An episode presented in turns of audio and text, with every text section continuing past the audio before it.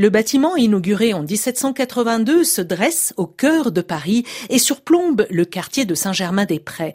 Le théâtre de l'Odéon ressemble à un temple grec, blanc, austère, avec ses colonnades, et abrite une salle à l'italienne tout en rondeur.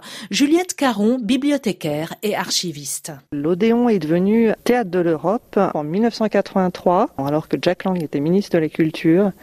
Son ami qui dirigeait le, théâtre, euh, le grand théâtre de Milan, qui s'appelle le Piccolo Teatro, donc le petit théâtre, le grand théâtre de Milan, lui a fait part de son projet de créer euh, un, théâtre pour accueillir les plus grands, les plus grandes mises en scène de, toute l'Europe.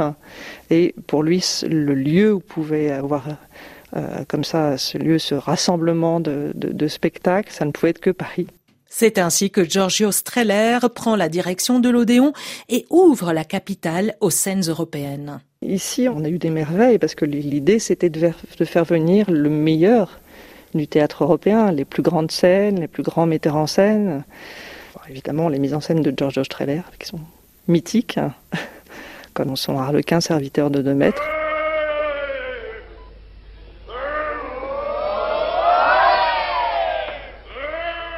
Tous les gens qui ont vu ce spectacle s'en souviendront jusqu'à la fin de leur vie. La grande commedia dell'arte. La grande commedia dell'arte, absolument magique, euh, faite à la perfection. Enfin, voilà. Avec des masques somptueux. Avec des masques, mais c'est surtout réglé au millimètre, euh, avec une joie théâtrale. Enfin, c'est indescriptible en fait, relativement. Mais...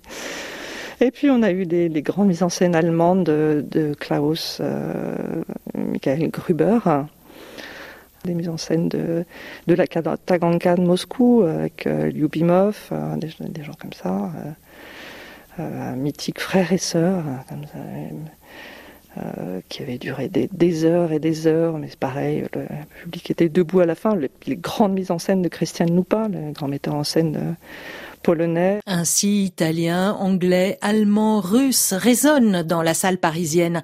Les spectateurs doivent d'abord lire la traduction en regardant la pièce, puis le surtitrage est mis en place, un outil précieux aujourd'hui rodé. Le théâtre de l'Odéon a essuyé les plâtres et maintenant d'autres salles en France accueillent des pièces européennes.